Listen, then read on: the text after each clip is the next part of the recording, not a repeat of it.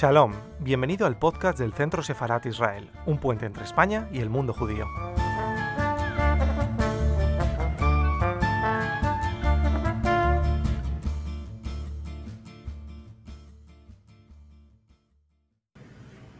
Eh, buenas tardes, bienvenidos de nuevo al canal de Centro Sefarad Israel. Como saben, una institución del Ministerio de Exteriores, Comunidad de Madrid y Ayuntamiento. Hoy vamos a tocar un tema muy interesante. A mí como lectora de Ernesto Sábato me interesa mucho esta lectura que nos va a hacer Mario Cohen, eh, Mario Eduardo Cohen, acerca de este gran escritor del túnel que tiene unas singularidades ¿no? y que a todos nos ha conmovido en algún momento su obra. Mario Cohen es escritor, ensayista, periodista, lo podemos ver en varios medios, siempre además toca temas que tienen que ver con la cultura judía, con, lo religioso, con Sefarad, porque él es presidente del Centro de Documentación de la Difusión de la Cultura Sefardí, que es CIDICEF. Eh, además, eh, recordemos que él fue condecorado en el 94 por don Juan Carlos, eh, don Juan Carlos, rey de España, y eh, fue condecorado por el mérito civil. Y además de los últimos libros, que espero que próximamente podamos presentarlos, podemos destacar América Colonial, que es un libro que además se puede encontrar en español y en inglés, lo que además a todo nuestro público que está en muchos lugares le puede interesar, y uno sobre Maimónides, Pensamiento del siglo XXI, que voy a pedir de verdad, Mario, que nos hable de él más adelante. Pero en este momento me interesa y nos interesa a todos conocer esa lectura y esa conferencia acerca de un escritor que nos marca y que ah, forma parte ya de la literatura universal. Muchísimas gracias, Mario. Un gusto, gracias Israel, gracias Esther. Un gusto de colaborar del CIXEF con el Centro Sefarad de Israel, es un honor. Para quien no lo sepa, Israel Doncel está detrás, siempre ayudándonos a manejar los medios estos de comunicación. Como director de comunicación, además, siempre contamos con él. Así que sí, de nuevo, gracias. Pasamos ya a tu charla. Bueno, eh, tengo que hablar de Ernesto Sábato. Y eh, yo eh, tengo que hacer una referencia personal para, para, que, para tenerlo mucho más claro. Eh, yo lo conocí en la década del 80 y el 90. Y, eh, una, era una persona más bien eh, muy solidaria, muy de, naturaleza pesimista. siempre estaba para... Nunca lo escuché reír en sus muchas veces que lo encontré tenía un respeto extraordinario por su esposa, por Matilde Kuminski, que después, vamos a hablar de ella, y vivió casi 100 años, desde el año 1911 hasta el 2011. Era, originariamente sus ideas eran anarquistas, después pasó al comunismo y después se rebeló contra el comunismo y se quedó en una idea, diríamos, eh, de izquierda, leve de izquierda comparado con con el comunismo y el trotskismo. Lamentablemente nunca le dieron el, el Nobel, que se lo hubiera merecido, pero bueno, eh, mereció el respeto y, la admiración de toda, de toda América y del mundo por su actuación en, respecto a los derechos humanos, que vamos a verlo en detalle.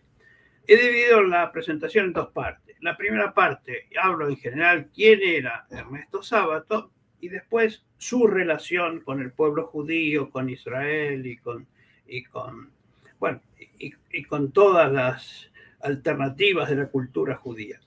Entonces vamos a empezar hablando de Ernesto Sábato como una biografía, una mini biografía para que tengan idea de quién, de quién estamos hablando. Vamos para atrás. Sí.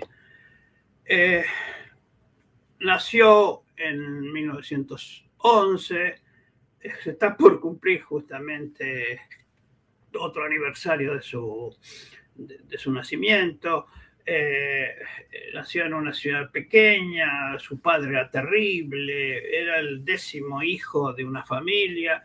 eh, se le puso el nombre Ernesto porque falleció el, hermano anterior que se llamaba Ernesto y eso lo y ese detalle lo, marcó para toda la vida.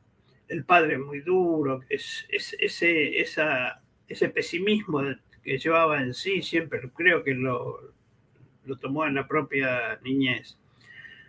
Cuando muy chico ya se fue a estudiar a La Plata, a una ciudad más grande, y, ahí se, se enganchó con el, primero con el anarquismo y después con el comunismo. Llegó a ser, eh, bueno, el secretario general del Partido Comunista en, La Plata.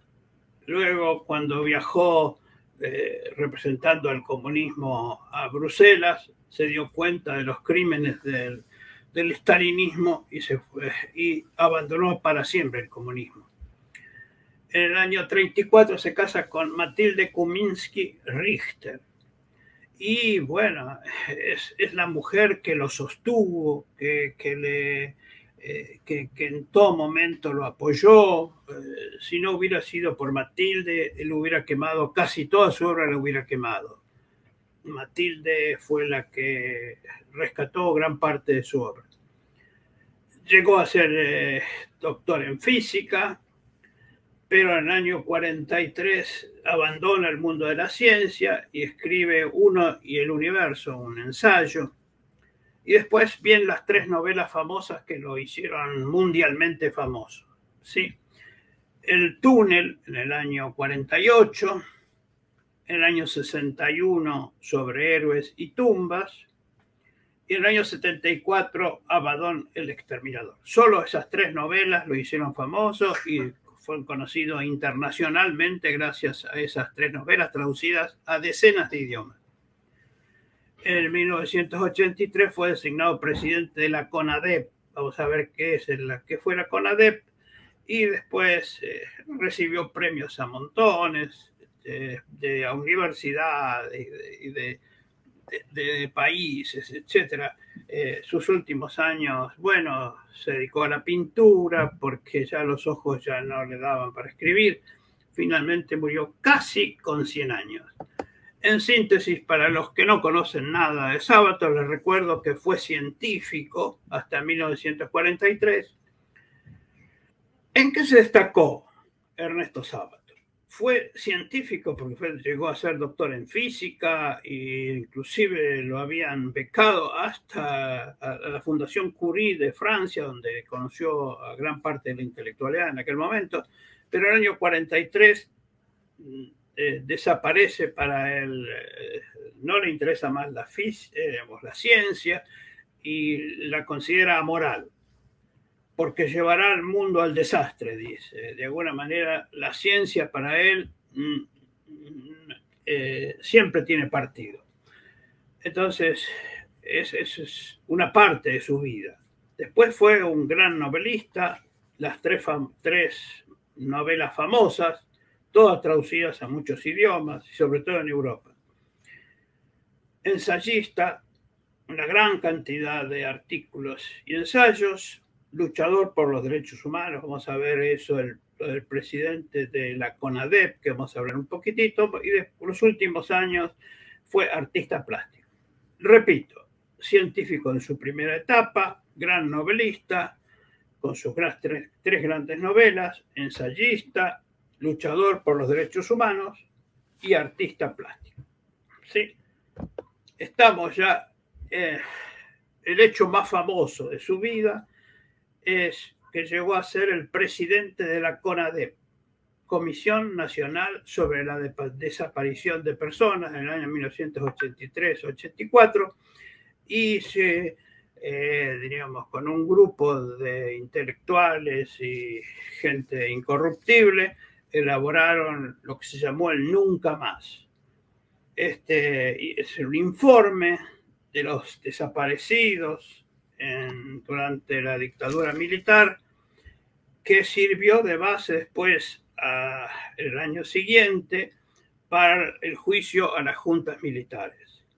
Este, eh, este hecho nacional, se transformó en un hecho internacional. Es la primera vez que un, que un gobierno eh, eh, puso en tela de juicio y, y, llevó a juicio a nueve miembros de las juntas militares, que fueron condenados casi todos y después absueltos, pero en principio fueron condenados casi todos. Dentro del nunca más hay una frase que dice que el trato a los detenidos desaparecidos judíos era peor que el resto. No, no los detenían por, por el hecho de ser judíos, pero sí les, el trato era bastante peor. Bueno, vamos ahora directamente a la relación con el pueblo judío. Era un admirador de la cultura judía y de la sefardí en particular. Sí, comparte con Jorge Luis Borges la admiración tanto por la cultura judía como por el aspecto sefardí de la cultura eh, judía, ¿no? Eh, dice concretamente Sábado, la brillante cultura sefardí, en cierto modo, fue una síntesis, una simbiosis de la tradición judaica y de la civilización musulmana. Sus realizaciones en medicina, matemática y astronomía contribuyeron grandemente al desarrollo de la civilización moderna europea. Y comento como detalle, esto como tal detalle colateral, que muchos escritores judíos argentinos también les interesó la cultura judía en Sefarad y se, y se esmeraron en escribir en, en español castizo. Grunberg, eh, eh, Bernardo Ezequiel Korem, Litty Saxon, Aguinis, etc., eh, siguieron esta misma tendencia. Es, un movimiento paralelo, no, no, creo que tenga que ver influencias propias. Vamos ahora a hacer una división.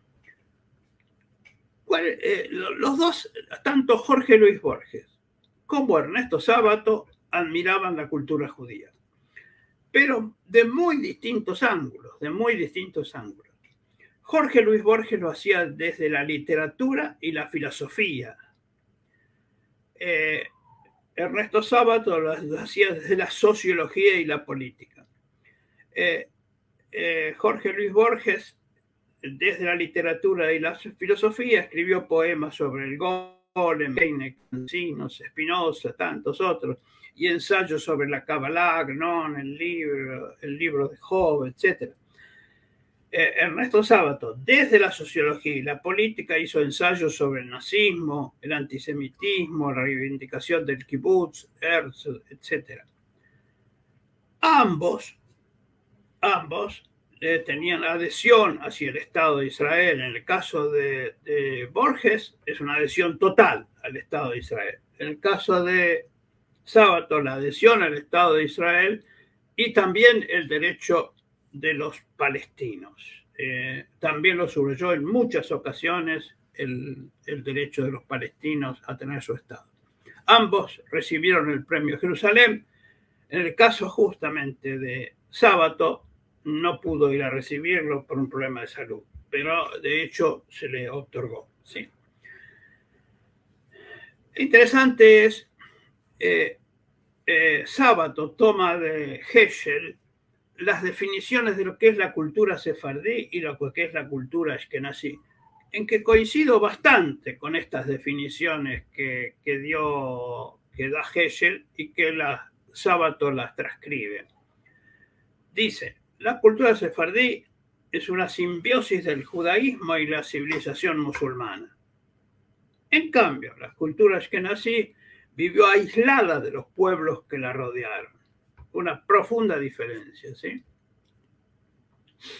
Y insiste eh, otro aspecto de la cultura sefaradí, los libros sefaradíes se caracterizan por una estricta estructura lógica y pone como ejemplos a Maimónides y Spinoza.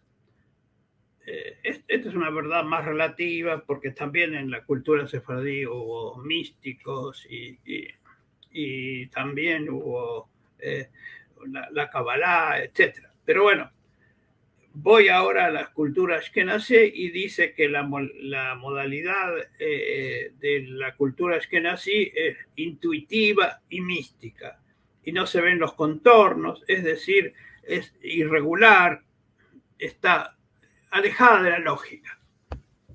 También hay que, habría que matizarlo, pero la idea es interesantísima y dicha por un no judío, ¿no es cierto? Les recuerdo que eh, eh, su esposa, Matilde, ella era judía y se, casaron finalmente, se casaron a, cuando ya eran bastante adultos, se casaron por iglesia. Pero de todas maneras, ella nunca dejó de sentirse judía. Estamos entonces, vamos a otro ángulo. Si tuviéramos que decir dos caminos, solo dos caminos que hizo eh, Sábato en, toda su vida, trabajó para dos, dos, dos senderos. Uno contra el nazismo y el antisemitismo esto mucho antes de que fuera sábado famoso. Eh, famoso fue, empezó a ser en la década del 50 eh, o el 60. Y ya mucho antes de eso ya eh, Sábato había trabajado todos estos temas. Y nunca dejó de expresar al mundo occidental el aporte judío a la civilización. Decía Sábado que, Sábato que no es civilización greco-latina, sino una civilización judeo-cristiana. ¿no? Y esto se parece un poquito a, Borges, que el Borges hablaba que nosotros estamos en, todos somos griegos y judíos, ¿no? El, aporte judío forma parte del mundo occidental, ¿sí? Vamos a seguir. Bueno, acá eh, entra eh, en, un momento de su vida aparecen las reflexiones sobre la cuestión judía que escribió Sartre. Y Sartre, eh, si bien eh, Sábato lo acepta y, lo felicita por, la idea, sobre todo, de que lo trabajó tanto, eh, lo trabajó muy profundamente, sobre todo el tema del antisemita y todos sus prejuicios, etc.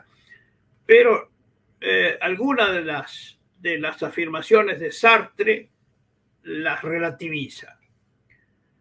Una afirmación de Sartre dice, el judío recurrió al dinero y a la inteligencia, mientras que el antisemita a la propiedad inmobiliaria y los valores irracionales. Eh, dice Sábato, el, el judío tiene una singular preeminencia por la psicología y aún por la psicología, la psicopatología sobre la lógica.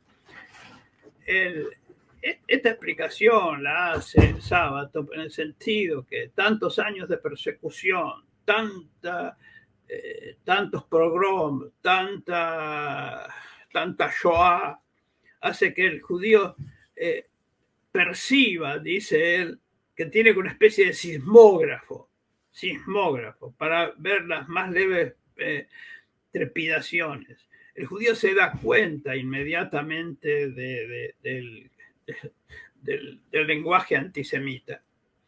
Y como chiste dice, como una persona diría que A es A. Pero el judío diría, y el judío haría, lo haría en forma de pregunta. ¿Por qué A no es A? Vamos a otro.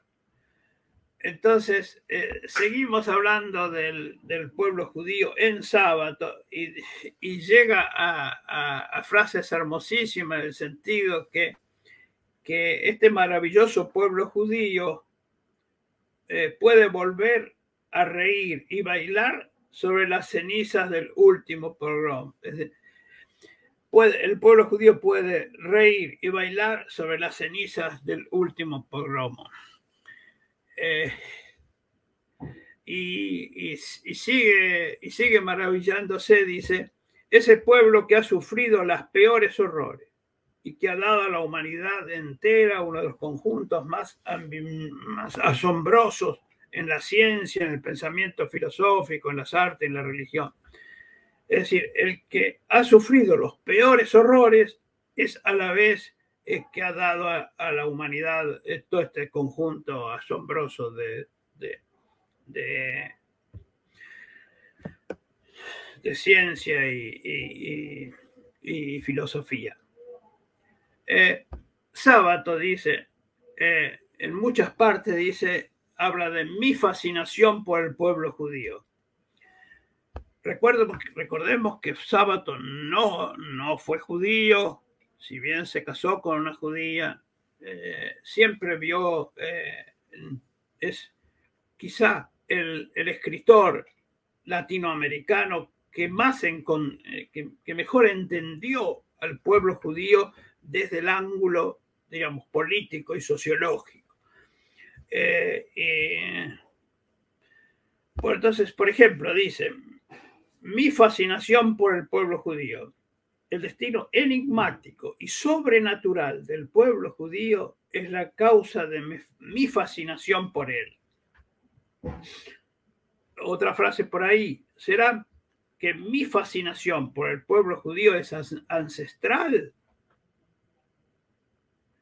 Dice, me sentiría honrado de pertenecer a un pueblo que el, que, dio, me parece, el cristianismo al mundo y que en los siglos siguientes produjo espíritus como el de Edith Stein y, Simón Edith Stein y Simón Weil, para no hablar de otros tantos genios, ¿no? Repito, mi fascinación por el pueblo judío, y lo repite en numerosas ocasiones. Vamos ahora a dos frases contra el antisemitismo, que, es un tema central en, en, sábado, ¿no? Ante todo, sábado va, el digamos, va a ir contra todo lo esquemático, contra todo tipo de idolatría, todo tipo de dogmatismos, ¿no? Entonces, comenta dos frases acá eh, que, que derrumban todo antisemitismo. El, antisemita dirá sucesivamente, aún simultáneamente, que el judío es banquero y bolchevique. Imposible, ¿no? Avaro y dispendioso, limitado en su gueto y metido en todas partes. Está en el gueto y a la vez está en partes. Es claro que en esas condiciones el judío no tiene escapatoria. Cualquier cosa que diga, haga o piense caerá en la jurisdicción del antisemitismo. Eh, señala muchas veces Sábato que el antisemita no puede ser racionalista, es meramente pasional. Y que concretamente cuando el judío no se defiende, es pusilánime, es cobarde. Cuando el judío se defiende, es agresivo.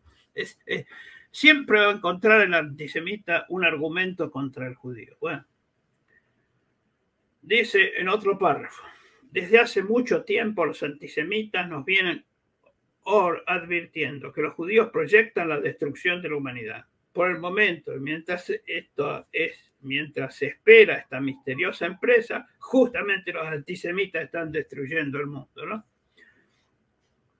Es, es, es eh, digamos, el esquema ese del antisemita, ese que no tiene fundamento, el antisemitismo no tiene fundamento, es pura pasión, no tiene nada de, racional. Eh, por ejemplo, dice concretamente, si un científico dice hoy que un líquido eh, al congelarse eh, se incrementa su volumen, no puede decir que todos los líquidos aumenten su volumen. Pero si un, antisemita ve a un judío pusilánime o cobarde, enseguida deduce que todos los judíos son, son cobardes. ¿sí? Seguimos. Bueno, acá entramos en un tema que es importantísimo.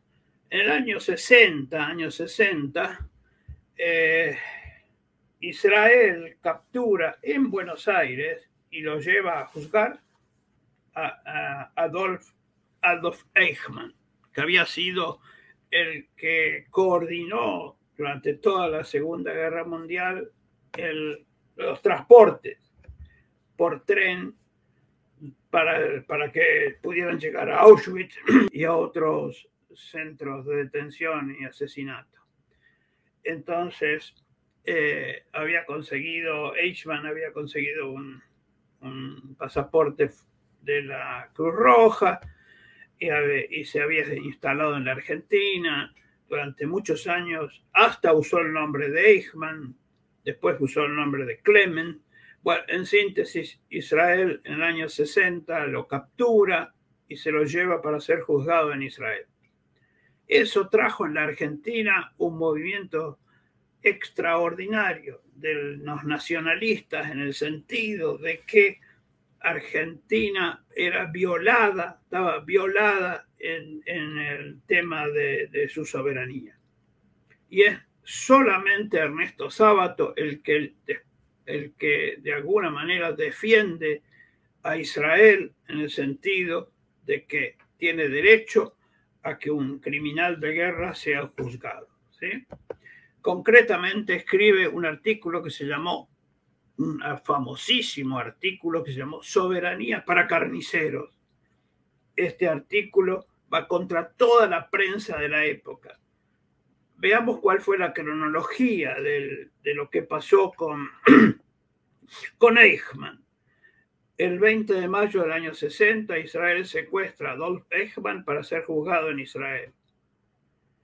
El 8 de junio eh, se hace una nota de protesta argentina por violación de la soberanía.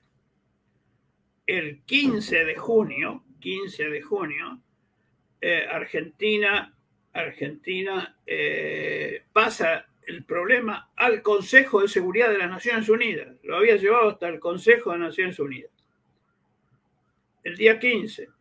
El día 17 aparece Soberanía para Carniceros, justamente de Ernesto Sábato, contra toda la opinión pública. Finalmente el diferente se arregla después en agosto. Pero dice, dice Ernesto Sábato en ese famosísimo artículo, Aquí está en juego, aquí está en juego otra soberanía, y es la del ser humano, del supremo derecho de justicia, cuando, cuando hay de por medio una masacre y la tortura de un pueblo. Es decir, cuando hay, un, hay una masacre o hay un, una, eh, un delito de lesa humanidad, el, lugar de juzgamiento no es importante. Eso que está dicho en el año 60, hoy está aceptado internacionalmente. Hoy es, es, ley internacional. Recordemos que, España juzgó a, casos de Argentina, que, juzgó a Pinochet, eh, bueno, etcétera, etcétera. Eh, hoy eh, los delitos de lesa humanidad, hoy, si estamos hablando 70 años después, hoy están reconocidos como que no interesa el, lugar del, juzgamiento. Lo importante es que sean juzgados. ¿sí? Está, eh, está de alguna manera abriendo el derecho a que los, los que, se puedan hacer juicios de lesa humanidad en, otro lugar que no fue el, de origen. Vamos a ver dos o tres detalles más. En un reportaje en el año 69 dice eh, que encontró tres sábados en la guía de Jerusalén. seguramente que sábado, seguramente que fue un, un un apellido judío en alguna etapa. Y entonces dice, y cuando llegamos a Jerusalén era de noche y Matilde, mi, esposa, su esposa, se le empezaron a caer las lágrimas y yo mismo, confieso, tenía la garganta anonadada, ¿no? Eh, y como comentario dice que la experiencia de kibbutz es el experimento más trascendental que ha experimentado la humanidad. Ustedes saben lo que es el kibbutz. El kibbutz es la organización comunitaria judía de, que, se creó en Israel para, para hacer en forma colectiva la propiedad es colectiva y todos los medios de producción son colectivos, etc. Y llama a Theodor Herzl, el creador del sionismo, lo llama poeta de la política. Es, mucho pedirle, dice, a la esperanza humana que escuche la utopía de Theodor Herzl, aquel generoso y noble poeta de la política hay que partir de una base irreversible. El pueblo judío tiene derecho definitivo a tener su Estado de Israel. Este es, eh, es, un hecho indiscutible. El pueblo judío tiene ese derecho y lo ha ganado con sangre, sudor y lágrimas. Y ya para terminar, para terminar, eh, a, a,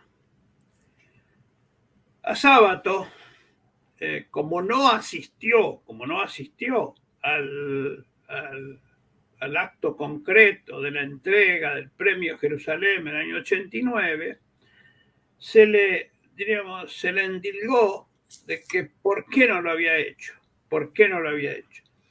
En una carta de, Israel Eldad lo critica fuertemente por eso. Y entonces, estas son, esta es eh, la defensa que hace eh, Sábato en esa famosa carta en que contra el DAD. Eh, dice Sábato concretamente, invariablemente estuve del lado del pueblo judío en forma activa y continua, y continúa. He vivido desde adolescente entre judíos. Me casé con una muchacha judía. He permanecido a su lado durante más de medio siglo. He llorado con ella cuando ocurrieron los horrores del nazismo. Aparecen en mi novela eh, héroes y tumbas, eh, conmovedores personajes. ¿Qué quieren más de mí? Dice, como diciendo, ya suficientemente he hecho eh, mucho por, dar a conocer la riqueza del judaísmo. Les, eh, dos frases más para cerrar. Lo, yo en alguna de las reuniones que tuvimos públicas con Sábato los consideré dos frases bíblicas que le corresponden a él.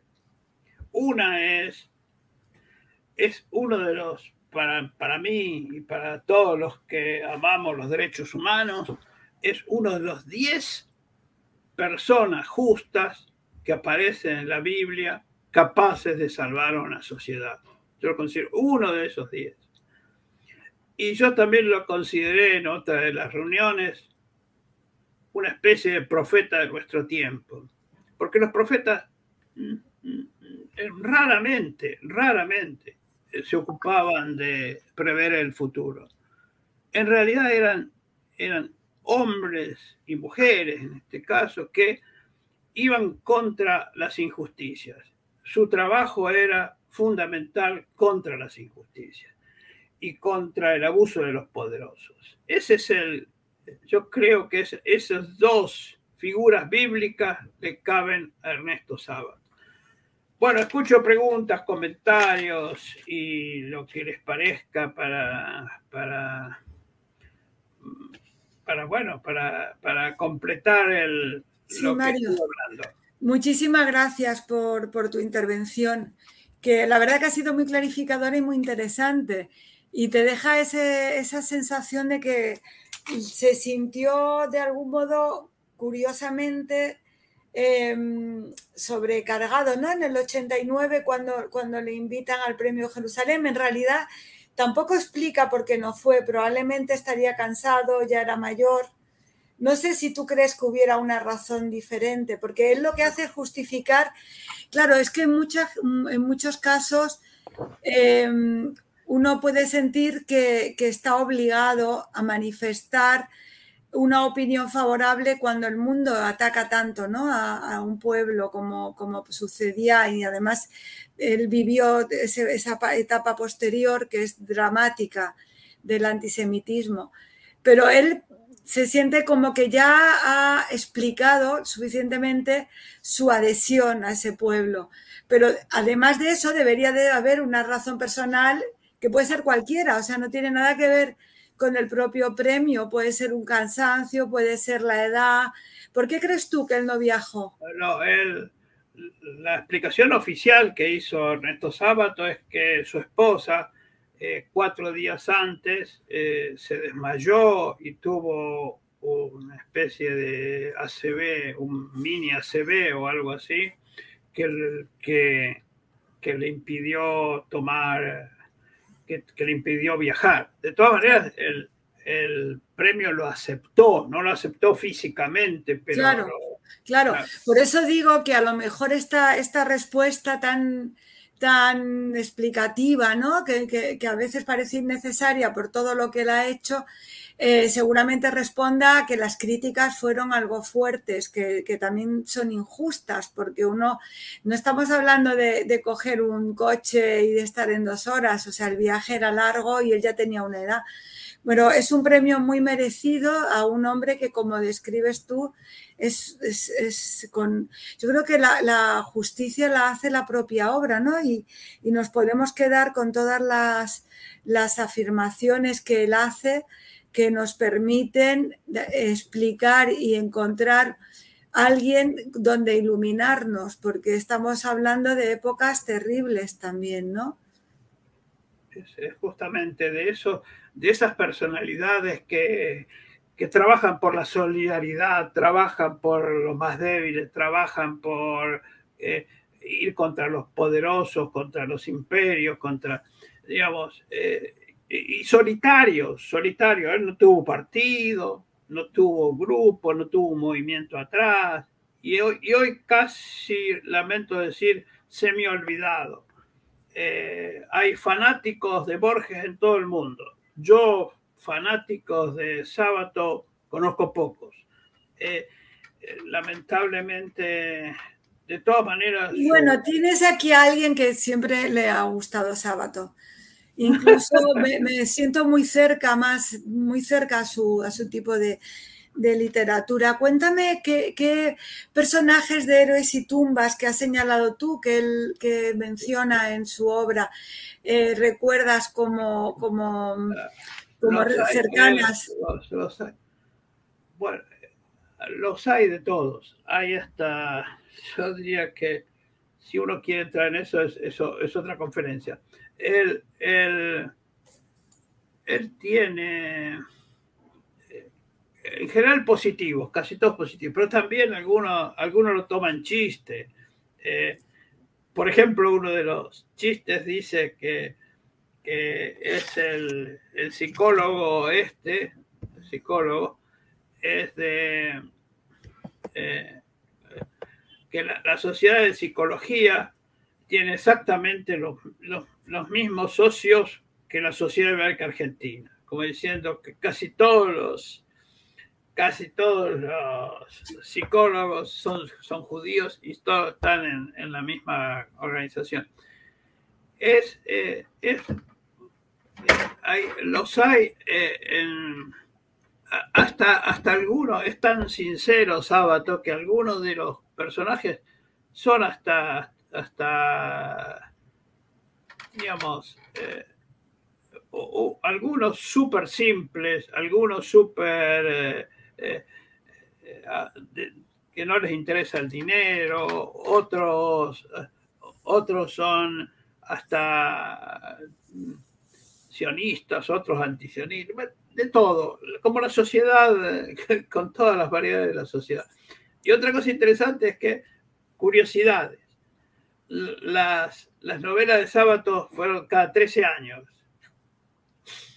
Y lo interesante es que en Israel se tradujeron todas, en la década del 80 ya estaban traducidas todas. Y llegaron a, en el, caso de Francia, eh, Abaddon el Exterminador llegó a ser la novela, mm, eh, la mejor novela extranjera elegida en el, en el año 75. Eh, es decir, tienen... Eh, y, otra cosa detalle es que las novelas de sábado se enganchan unas con otras. Lo ideal es leer, primero el túnel, después sobre, sobre y tumba y luego Abadón el exterminador, porque hay referencias mutuas, entonces tiene que, uno tiene que verlo con, con, con todo. De todas maneras, es una personalidad más de las más importantes eh, de América Latina. En América Latina, eh, los pensadores son los, son, son los escritores, no, digamos, eh, los grandes escritores de América Latina son los que de alguna manera nos, nos, dan los criterios del pensamiento de América Latina. No son los filósofos, no son generalmente los una especie de filósofo de nuestra época justamente fue Ernesto Sábato. Pues Mario, muchísimas gracias por esta charla, por ilustrarnos y de nuevo te invito a participar próximamente para hablarnos de ese libro de pensamiento del siglo XXI de Maimónides. Y sí es cierto que próximamente será la feria del libro. Es verdad que, que de algún modo los escritores pueden vislumbrar elementos del pensamiento. Estamos celebrando el año de Proust, del 21, de, que murió en el 22 también y, que, y su centenario de su muerte. Y es verdad que Proust, de algún modo, también, como sábado, nos permite conocer una época y pensar, gracias a su desarrollo de escenas, de imágenes, de frases que perduran en nuestra en nuestra personal historia de lectores podemos conocer y pensar en nuestro tiempo. Así que muchísimas gracias Mario por esta charla y hasta pronto. Con todo gusto, a tus órdenes.